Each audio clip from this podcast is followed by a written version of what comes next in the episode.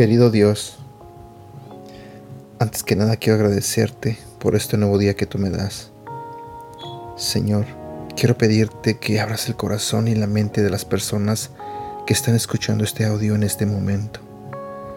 Te pido, Señor, que seas tú el que les hable a través de este devocional. Y también te pido, Señor, que bendiga sus vidas. En el nombre de Jesús. Amén.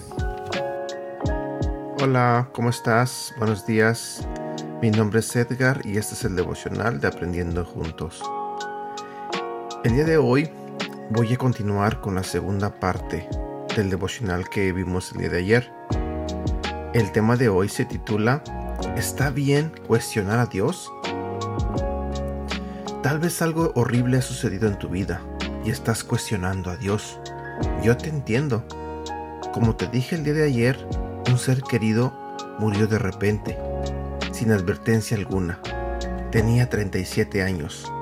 Ni siquiera había estado enfermo. Puedes apostar que yo tenía muchas preguntas.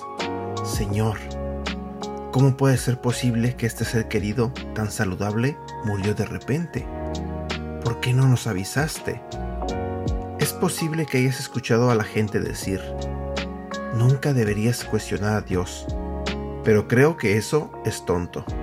En primer lugar, él ya ha escuchado todo tipo de preguntas. No puedes asustarlo con algo nuevo. Segundo, Él es tu Padre Celestial. Él te ama. Además, Él tiene todas las respuestas. Él ya sabe las preguntas que tienes en tu mente. Si no le preguntas, eso se interpondrá entre tú y Dios. Creo que está bien que le hagas todas tus preguntas difíciles a Dios. Yo le digo a la gente que las escriba y que les ponga fecha. Pero lo que haces después de formular esas preguntas es lo que determinará qué va a pasar en tu vida.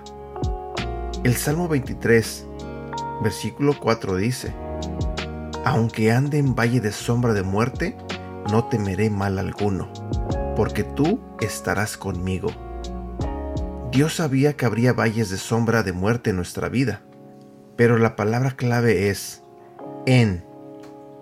Agárrate de la mano de Dios cuando camines en esos valles de sombra de muerte, hasta que llegues al otro lado.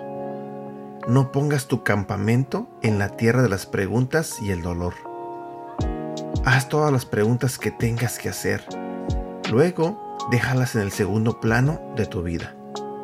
Mientras te enfocas en Dios en el primer plano, eso es lo que tú y yo tenemos que hacer después de hacer nuestras preguntas. Déjalas cocer a fuego lento, mientras te concentras en los quemadores frontales, enfocado en Dios. Continúa confiando en Él, créele, lee su palabra y crece en Él. Continúa viendo adelante un futuro brillante Cocina en los quemadores frontales. Esa es la clave para el éxito y para recuperar nuestra vida. Versículo para recordar. Salmos capítulo 4, versículo 1 y 2. Tú, Dios mío, eres mi defensor. Respóndeme cuando te llame. Siempre que tengo problemas, me ayudas a salir de ellos. Compadécete de mí y escucha mi oración. Y aquí terminamos con nuestro devocional del día de hoy. Espero que te haya gustado. Espero que Dios te haya hablado en esta mañana. No olvides compartirlo. Deseo a todo corazón que tengas un bonito día y que Dios te bendiga.